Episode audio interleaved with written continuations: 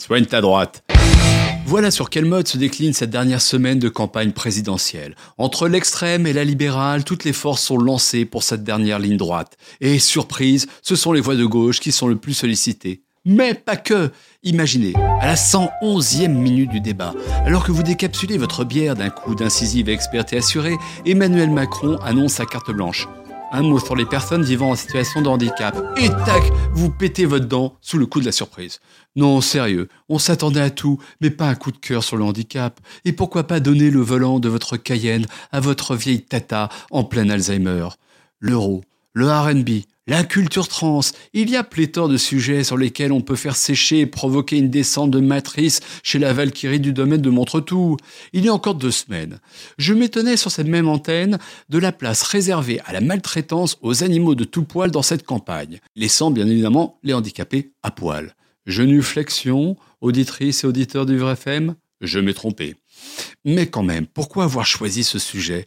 C'est sûrement lié à la haute tenue du débat mené le mardi 2 mai par Vincent Lockman entre Joël Mélin, députée européenne proche de Marine Le Pen, et Marie-Sophie Dole, soutien d'Emmanuel Macron. La première souhaite la fin de l'inclusif, l'autre non. Joël Mélin, sans te balancer, chez toi, ça sent le génisme à plein nez. Ne médisons pas et revenons à notre enquête. Notre débat était-il suffisant pour justifier un subit intérêt pour nos handicapés chez Macron? Pourquoi Marine Le Pen a-t-elle pris son temps pour lui répondre? Rappelons que le handicap au FN, c'est l'affaire de Dupont-Aignan fraîchement arrivé.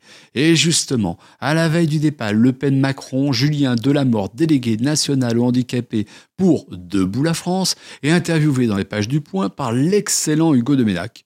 Il juge le programme de Macron en fait de handicap bien bien léger, ce qui n'empêche pas de se mettre sur les rangs pour prendre le ministère en charge du handicap. Ça devra être une personne en situation de handicap, déclare-t-il sûr de lui. Puis, confidence, au téléphone, à 48 heures du résultat final, il me dit tout de go.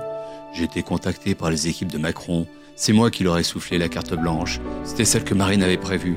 Ils lui ont coupé l'arbre sous le pied. L'important pour moi, c'est le handicap. Donc moi, dimanche, je veux blanc. Voilà qui est dit. Pour lui, pas de problème. Il reviendra à notre antenne, que ce soit sur Vivre FM ou Vivre FN. Et en attendant, nous allons quitter sur une chanson de 1939, We'll Meet Again.